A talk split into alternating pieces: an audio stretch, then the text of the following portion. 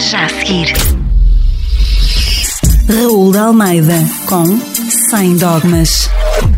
Talvez por causa destes tempos de crise pandémica, talvez pela incerteza que cada um de nós sente e que a sociedade também sente, Portugal tem sido presa, alvo de diferentes predadores de diferentes extremos. Uma das formas de dividir a sociedade é, segundo todos os compêndios da ciência política, a identificação do inimigo comum, para alguns os ciganos, noutro tempo os judeus, ou a identificação de invenções, de maquinações que proporcionem a fratura do lado dos outros extremos. E aqui falamos naquilo que tem sido a invenção maliciosa de profunda má-fé do racismo português. É disto que vamos falar hoje, sem dogmas. Eu começaria por uma citação. E diz assim: Se tivesse tempo, havia de escrever um artigo longo sobre o tema, beneficiando, aliás, da minha experiência de pessoa com origem indiana, o que me dá alguma experiência para saber o que é isso do racismo que existe ou não existe na sociedade portuguesa.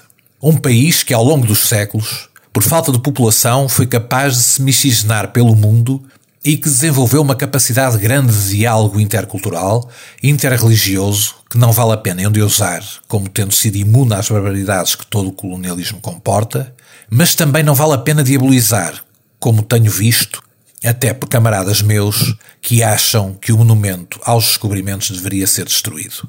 Creio que se está a abrir de uma forma artificial uma fratura perigosa para a nossa identidade nacional, para a nossa relação com o mundo. Quem disse isto, e muito bem, foi António Costa, Primeiro-Ministro de Portugal, a 5 de março deste ano, em entrevista ao público. É muito importante este testemunho de um Primeiro-Ministro filho da diversidade do Império, que em momento algum foi prejudicado e que também não terá sido beneficiado nessa condição. E é isso que faz a naturalidade da sociedade portuguesa.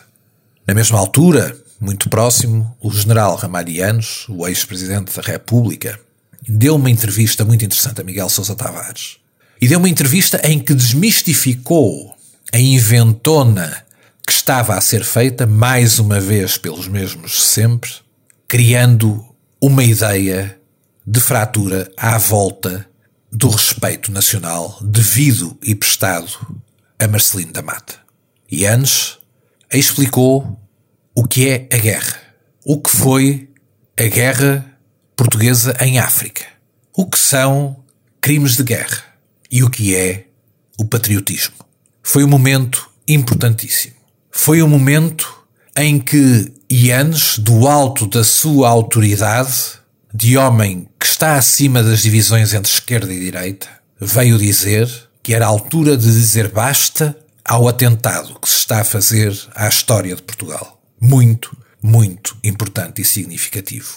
Para concluir, a posse do Presidente da República, Marcelo Rebelo de Sousa, e em particular a parte da posse que passou no Porto. A cerimónia ecuménica no seguimento da visita do Papa Francisco ao Iraque e a escolha de um dos bairros mais problemáticos da cidade, onde passeou livre e à vontade com Rui Moreira. Marcelo é o presidente de todos os portugueses, sem exceção. Porque Rui Moreira é o presidente de Câmara de todos os portugueses, sem exceção. E não estão aqui para alimentar ódios, divisões e para ameaçar a coesão de Portugal. E é sobre isto que devemos refletir.